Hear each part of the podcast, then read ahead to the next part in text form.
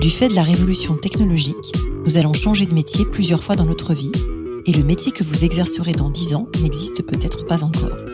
Je m'appelle Isabelle Rouen, je suis entrepreneur et fondatrice du cabinet de recrutement de dirigeants Colibri Talent.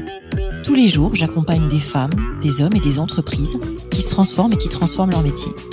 Avec ce podcast et métiers du futur, je vous propose de rencontrer des dirigeants, des entrepreneurs, des chercheurs, bref, des personnes inspirantes qui vont partager avec vous leur parcours et leur vision du futur de leur métier. Bonjour à toutes et tous et bienvenue dans le podcast Les métiers du futur. Alors aujourd'hui, c'est pour moi un moment un peu particulier parce que c'est la centième. Et pour cette centième, j'ai décidé d'inviter Florent Malbranche, qui est le cofondateur de Brigade.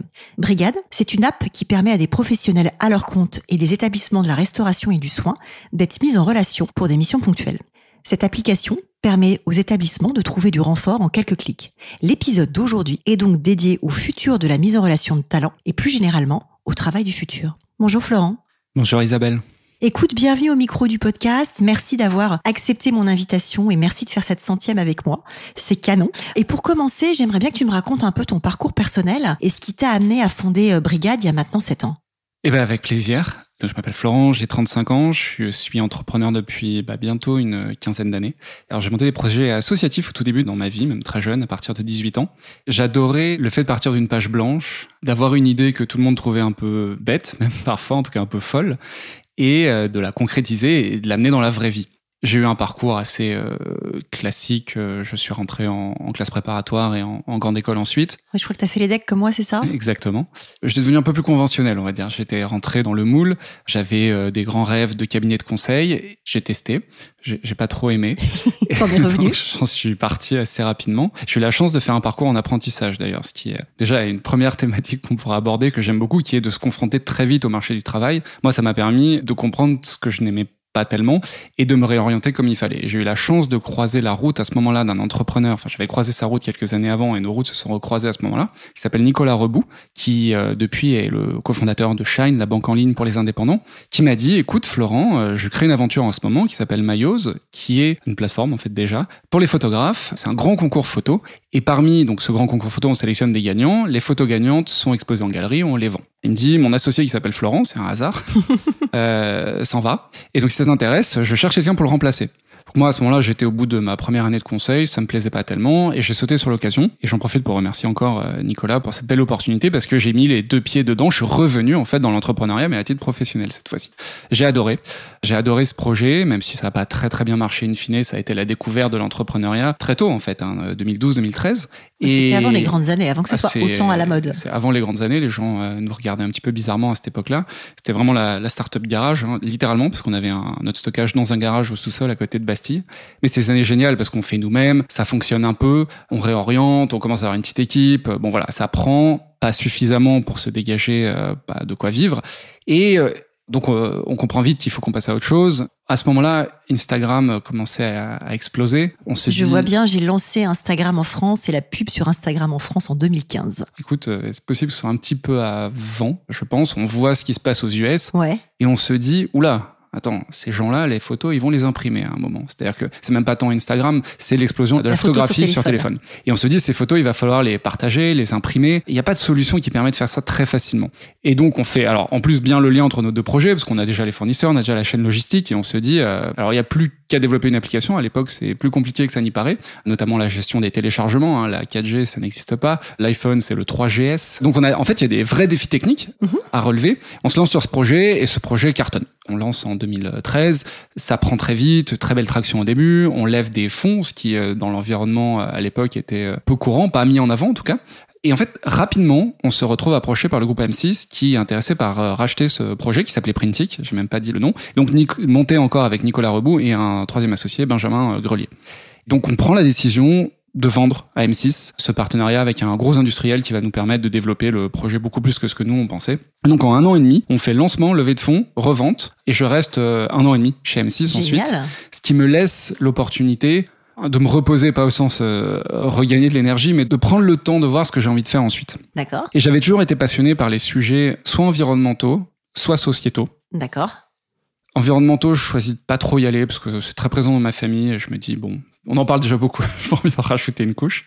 Et j'avais investi dans des restaurants suite à la revente de Printic. J'avais cette petite musique de la difficulté de trouver des gens pour travailler. Ça m'a toujours un peu étonné dans un pays où en plus à l'époque il y avait plus de 10% de chômeurs des métiers qui sont difficiles mais qui restent accessibles et surtout la restauration qui est un magnifique accélérateur et ascenseur social. Moi, je me dis, c'est quand même bizarre qu'en 2014, on soit dans cette situation-là, alors qu'en plus, on est à un moment où les nouvelles technologies, les plateformes même, explosent. Airbnb, Uber, à ce moment-là, la capacité de faire rencontrer une offre et un besoin se fait de plus en plus facile. Enfin, je veux dire, la technologie aide beaucoup, en fait, ces mises en relation. Et donc, c'est partant de ce constat qu'avec Jean Lebrumant, qui travaillait chez Printic, qui était notre lead développeur euh, à l'époque, qui était parti, que j'avais recontacté, qui a de la famille dans la restauration, pardon, et on se dit, il y a quelque chose à faire là-dessus. On sait pas encore très bien quoi, on sait pas encore très bien comment, mais en tout cas, la façon dont on regarde les métiers des secteurs en tension donc évidemment, ça part de la restauration, mais on en parlera ensuite. Pas que. On imagine tout de suite la construction, la santé, l'éducation. En fait, tous les secteurs qui aujourd'hui ont beaucoup de mal à recruter. Il y a un problème avec leur image. Il y a un problème avec la façon dont les gens travaillent. C'est pas normal que ces entreprises aient autant de difficultés à recruter.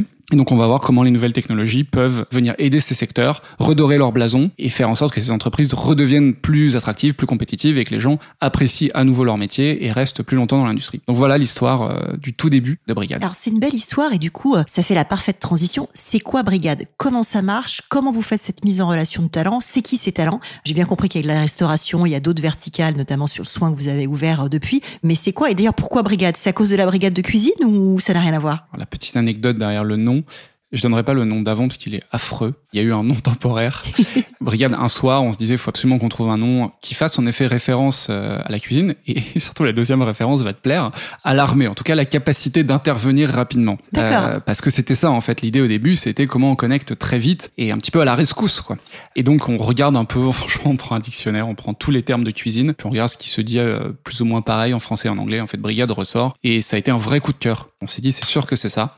Et, dès le départ, vous avez pensé à l'international. Ça, c'est bien. C'est pas toujours le cas. Ah, ça, dès le départ, on pense à l'international. Un peu trop même, qu'on souhaite lancer la boîte euh, en dehors de France. En fait, on pense lancer la brigade aux États-Unis au tout début, ce qui nous aura valu quelques allers-retours là-bas. Euh, on a postulé plusieurs fois chez Y Combinator. On a fini par être accepté, mais on avait lancé en France entre temps. Je reviens pas dessus. Et ça a été un petit peu euh, un long process, un peu compliqué. Finalement, on n'a pas fait. Et on a lancé en France. Et on est très content d'avoir lancé en France. Alors, comment ça marche, Brigade? Alors, Brigade, c'est une plateforme de freelance dans la restauration et dans le soin. D'ailleurs, je devrais plutôt dire dans le soin et la restauration maintenant, parce que le soin a surpassé pour la première fois la restauration en août.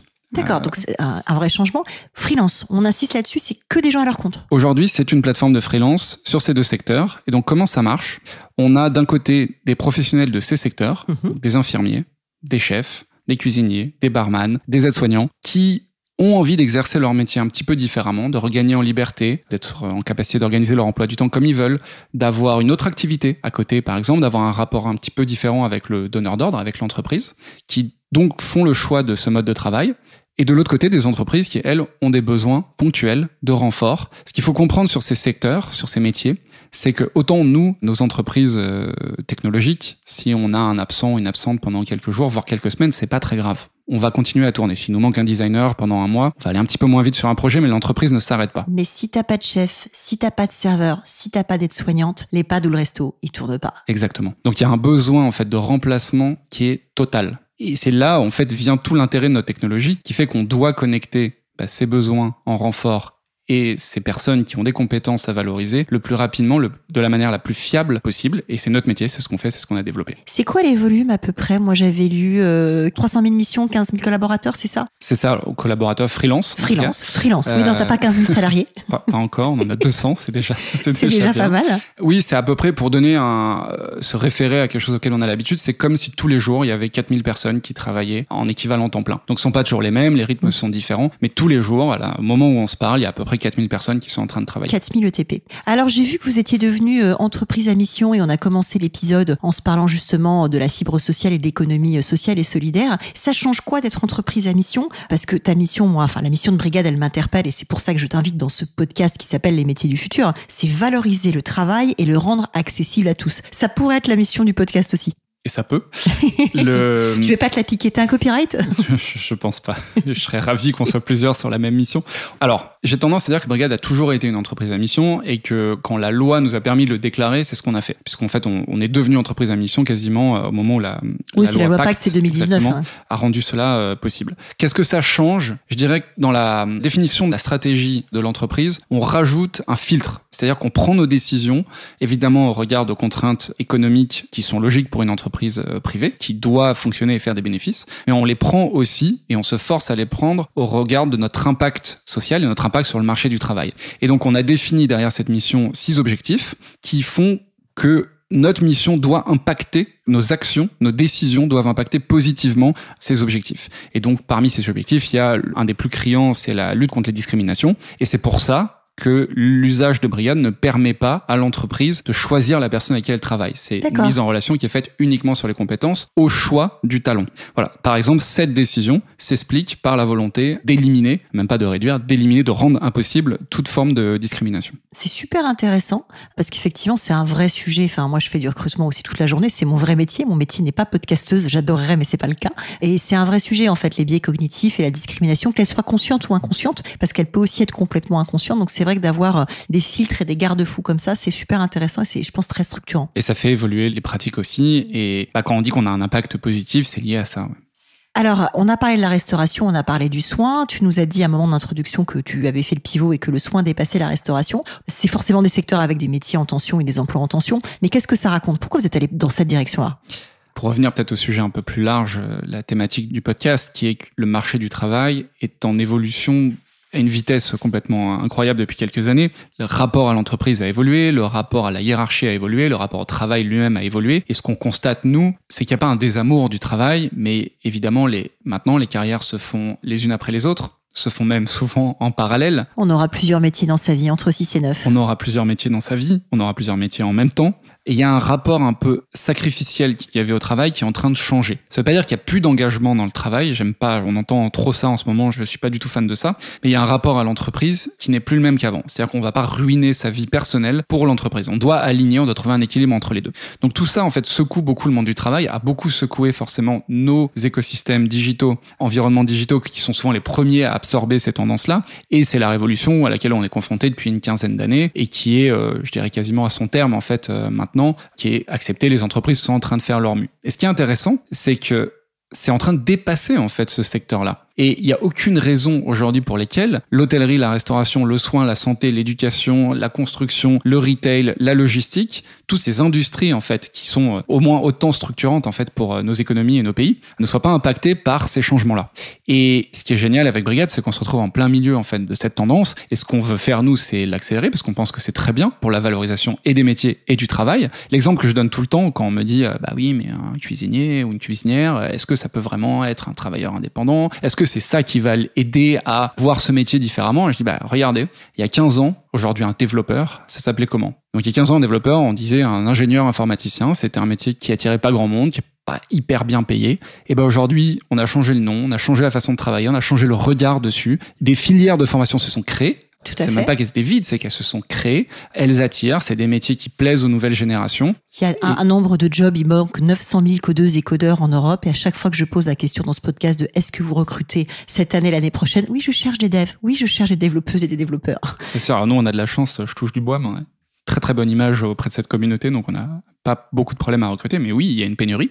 Mais en fait, on voit que l'évolution des modes de travail renforce et améliore l'image d'un métier et que même la, façon dont on parle de ce métier vient le rendre plus attractif. Et donc aujourd'hui, on en forme beaucoup plus euh, qu'il y a quelques années. Et en fait, c'est exactement la même chose partout. Il faut accepter que ces tendances-là sont pas forcément, ça va casser des choses, c'est vrai, mais par contre, ça va amener plein d'autres choses et plein d'autres choses positives. Et c'est ça qu'on essaye de faire sur euh, à la fois le soin et à la fois la restauration. Parce que surtout, vous résolvez un problème et j'ai l'impression que vous résolvez un problème des deux côté. Parce que forcément, vous remplacez sur des besoins ponctuels, mais extrêmement urgents, ou sinon la boîte, elle tourne pas. Mais j'ai regardé pour préparer l'épisode des témoignages de freelance que vous mettez dans l'emploi. Ils sont tous ravis et extatiques. Donc c'est vrai que ça va Est-ce que tu peux un peu nous raconter aussi ce vécu-là, un peu de Le, chiffre que je peux donner, c'est 60% de nos utilisateurs disent qu'ils ne reviendront jamais dans le CDI. Alors, est-ce que c'est à, à, prendre tel quel ou pas, en fait? Parce que je pense, moi, ma conviction, c'est qu'on n'est pas en train de créer contre les formes de travail actuelles. On est en train de créer en plus des formes de travail actuelles. Et ce qui est la beauté en fait du digital et de ce que ça permet,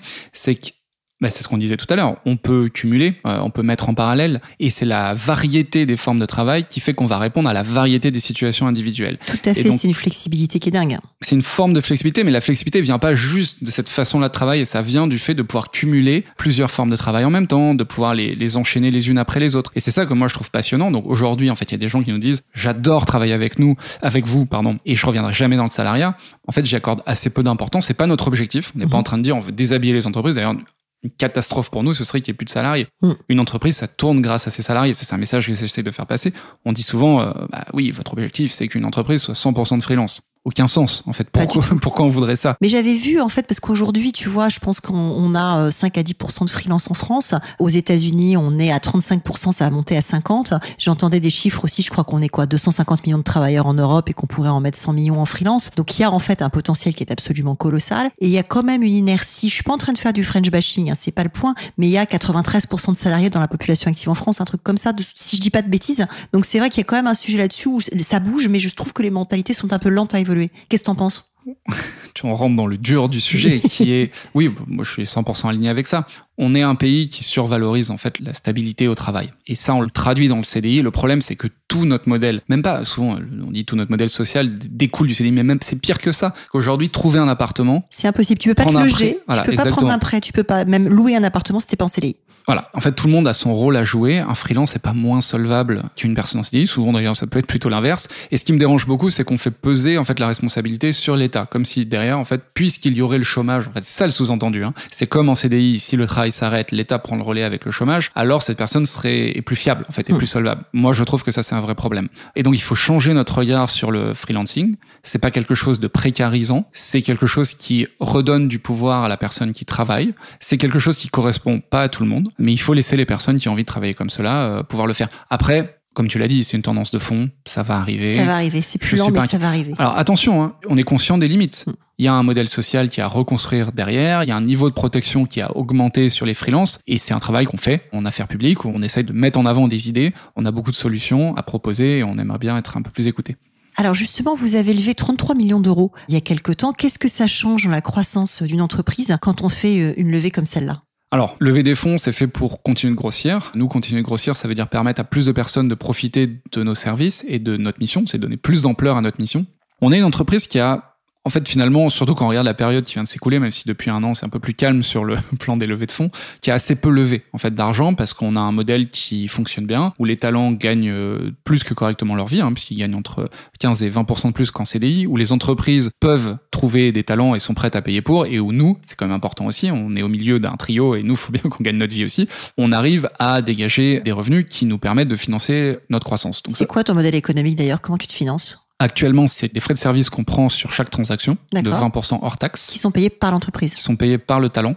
Qui sont payés par le talent. Apporteur d'affaires pour les talents. Et j'ai dit actuellement parce que ça va changer, en fait. On considère aujourd'hui qu'on est vraiment sur un rapport très équilibré entre l'entreprise et le talent. On apporte de la valeur aux deux. Et donc, les deux doivent payer. Donc, moitié-moitié Donc, voilà, c'est grosso modo moitié-moitié, c'est ce qui va se passer. Après, in fine, attention, ça change pas grand-chose. Enfin, à la fin, le, le, c'est vraiment une histoire de perception.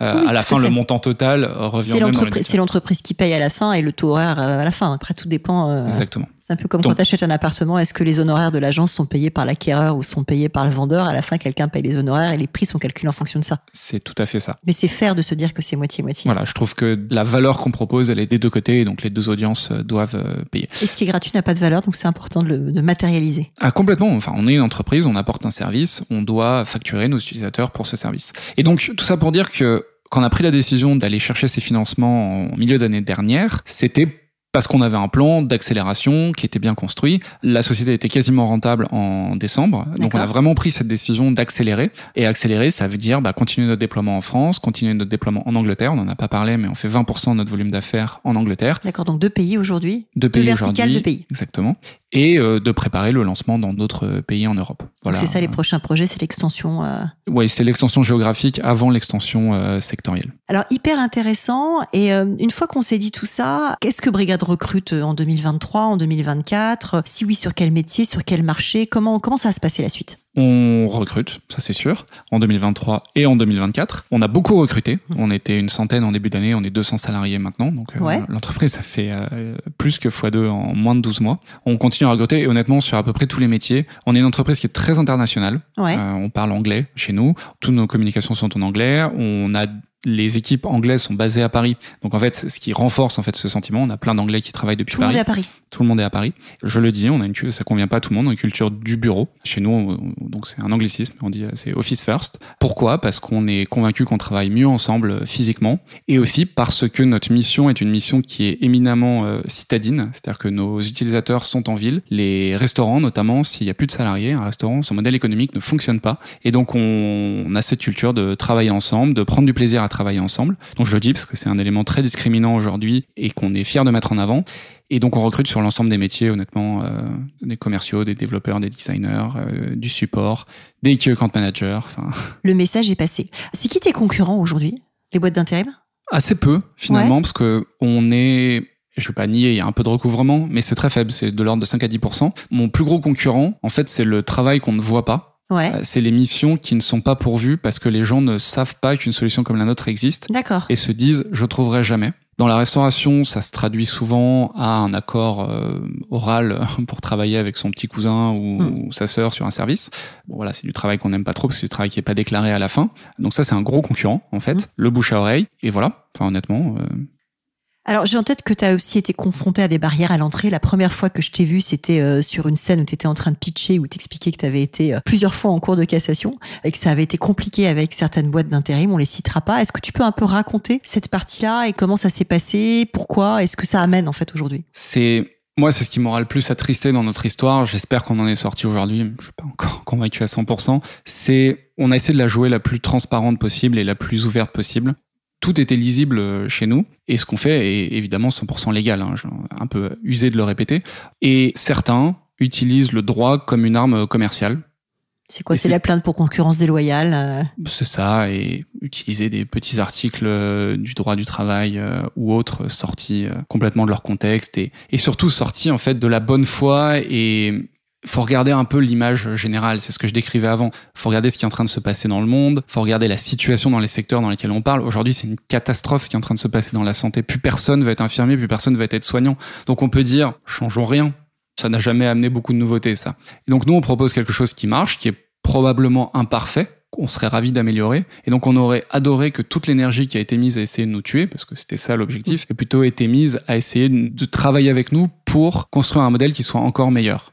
Et c'est quelque chose qui m'attriste profondément en fait aujourd'hui. J'ai passé beaucoup de nuits blanches et beaucoup d'énergie. Et donc oui, enfin, maintenant c'est éminemment connu.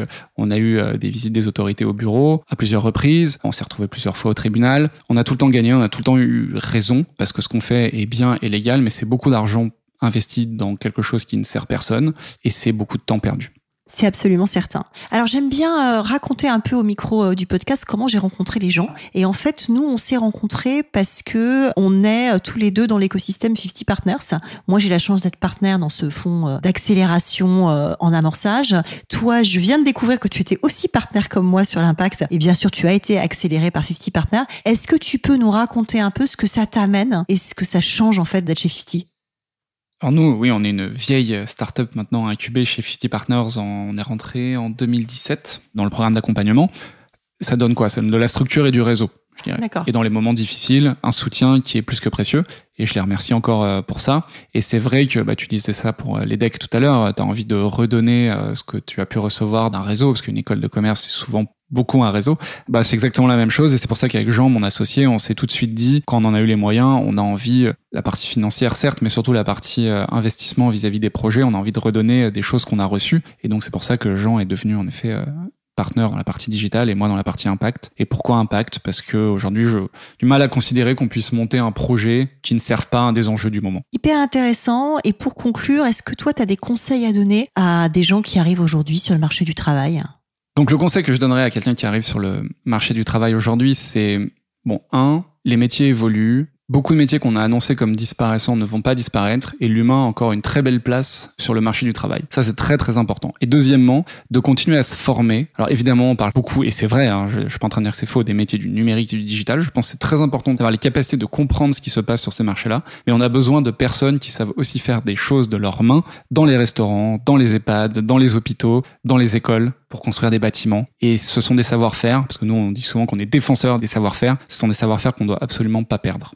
Alors c'est du miel à mes oreilles parce qu'effectivement la capacité euh, d'apprendre à apprendre, de se dire que les métiers disparaissent, apparaissent, que ça va créer toute cette révolution qu'on est en train de vivre du travail, crée finalement plus d'emplois qu'elle n'en détruit. Donc après c'est un enjeu d'adaptabilité et d'agilité. Donc c'est effectivement je pense un très bon conseil. Alors j'aime bien finir par des questions euh, un peu plus euh, perso et la première que j'avais envie de te poser c'est qu'est-ce qui te fait lever le matin? J'adore cette boîte mon réveil quand même déjà. et puis j'adore ce projet. Je disais toujours, je vois pas comment je pourrais m'engager plus longtemps que quelques années, de trois ans sur un projet. Brigade, on est bientôt à huit ans. Il y a un potentiel qui est délirant et c'est l'impact qu'on a sur la vie des gens, c'est le plaisir de retrouver les équipes pour travailler et l'énergie que ça nous procure. Qu'est-ce qui te tient éveillé la nuit? Oh là, il y en a des sujets. Les sujets juridiques dont on a parlé, je suis quelqu'un qui prend les choses très à cœur.